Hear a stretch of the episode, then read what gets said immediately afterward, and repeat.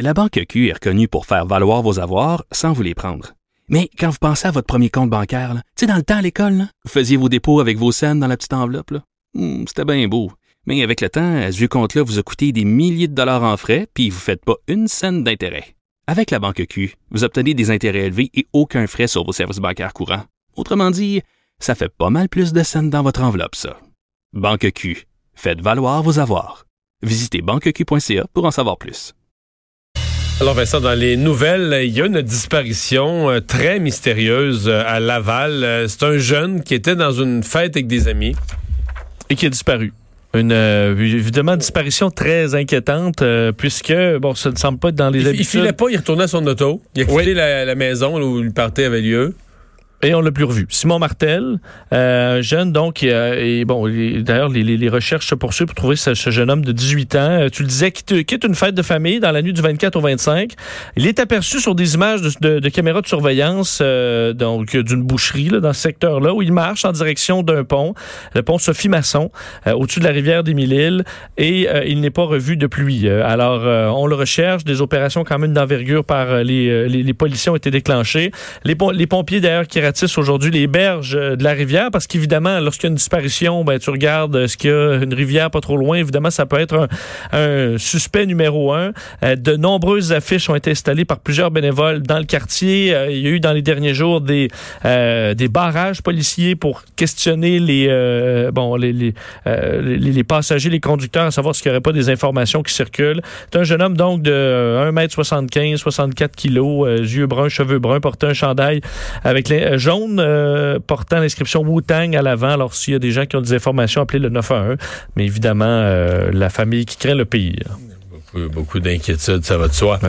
Euh, les courageuses euh, qui euh, avaient subi une, défaite en cours d'appel récemment, ben on lâche pas. Oui, devrait poursuivre en Cour suprême. C'est ce qu'a appris notre collègue Yves Poirier un peu plus tôt aujourd'hui, comme quoi le groupe de femmes qu'on appelle les courageuses, qui accuse Gilbert Rozon de harcèlement, d'agression sexuelle, va finalement s'adresser à la Cour suprême du Canada. Ça a été confirmé par son par l'avocat du groupe, maître Bruce W. Johnston, qui a confirmé que les courageuses lui avaient donné le mandat de demander à la Cour suprême l'autorisation d'en appeler de la décision de la Cour d'appel du Québec. Alors évidemment, la Cour suprême devra euh, accepter cette cause-là. On sait qu'en janvier dernier, euh, Patricia Tulane, qui est une des porte-paroles du groupe, avait indiqué euh, qu'elle ne se laissait pas abattre par la décision de la Cour d'appel euh, et qu'on allait aller de l'avant. On se souvient que c'était une décision partagée quand même de la Cour deux, de deux juges contre une, comme quoi pour faire un- bon, une- une action collective, il faut qu'il y ait des similarités de cas.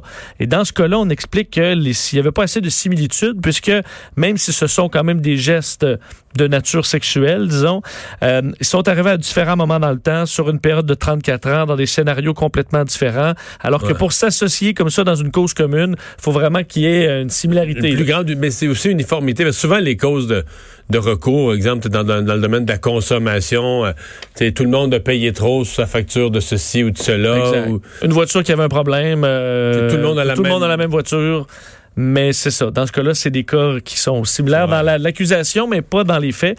Alors, on verra si la Cour suprême entend la cause. Moi, on commence et on a confirmé que les procédures allaient de l'avant. Et finalement, il y a le ministre du patrimoine, euh, Stéphane, Stéphane Guilbeault, euh, qui a eu euh, ce matin, écoute, je l'ai présenté en direct. Euh, on a vu Stéphane Guilbeault quand même un peu nerveux, euh, qui faisait clairement une mise au point, donc un point de presse du lundi matin, parce que sur les réseaux sociaux en fin de semaine, euh, il y a de ces propos qui ont dérapé sur un thème quand même explosif. Est-ce que le gouvernement va devoir va contrôler les médias, donner une licence à certains médias? Oui, c'était avant la suite des propos à l'émission Question Period sur les ondes de CTV hier. Le ministre du patrimoine, Stephen Guilbeault, qui a dû, à la suite de, faire une, euh, bon, s'expliquer sur l'indépendance de la presse, parce qu'il y expliquait à l'émission que euh, on allait demander une, une licence carrément pour des médias d'information. Euh, disant, évidemment, si vous êtes une très petite organisation médiatique, les exigences ne seraient probablement pas les mêmes que si vous êtes Facebook ou Google. Il faudrait une proportionnalité, mais nous demanderions à ce qu'il y ait une licence. Alors, c'est... euh, Une licence pour un site web. Il a dit pas pour un média d'information. ben, exact. Et là, ici... Sauf ici- qu'il y a de plus en plus de médias d'information qui sont un site web? oui. Et qui se retrouve effectivement sur les bon sur les réseaux sociaux aussi ou d'autres. Alors euh, c'est devenu viral quand même pas mal. Il y a eu des réactions de, des même des conservateurs là, Stephen Blaney qui disait on se croirait en Corée du Nord au royaume de Big Brother. Légère exagération. Rapidement. Alors ça a amené Stephen Guilbeault à s'expliquer aujourd'hui euh, défendant l'indépendance de la presse, expliquant qu'il n'y avait pas du tout aucune intention d'exiger des licences pour les médias d'information, pas plus que nous allons réglementer le contenu.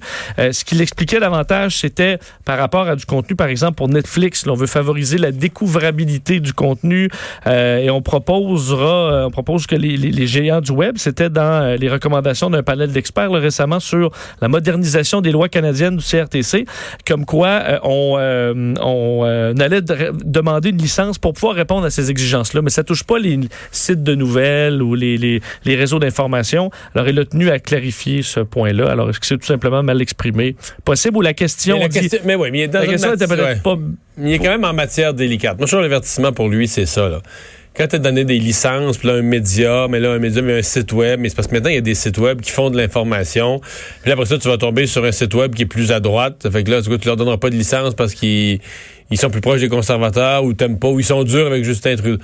Tu t'embarques sur un terrain oui, glissant. Assez glissant. aussi pour la crédibilité d'un média, qui décide de quel média est crédible ou pas. Ouais. Aussi, quand c'est l'État qui embarque là-dedans, ça peut être Ouais. euh, source de dérapage. Merci.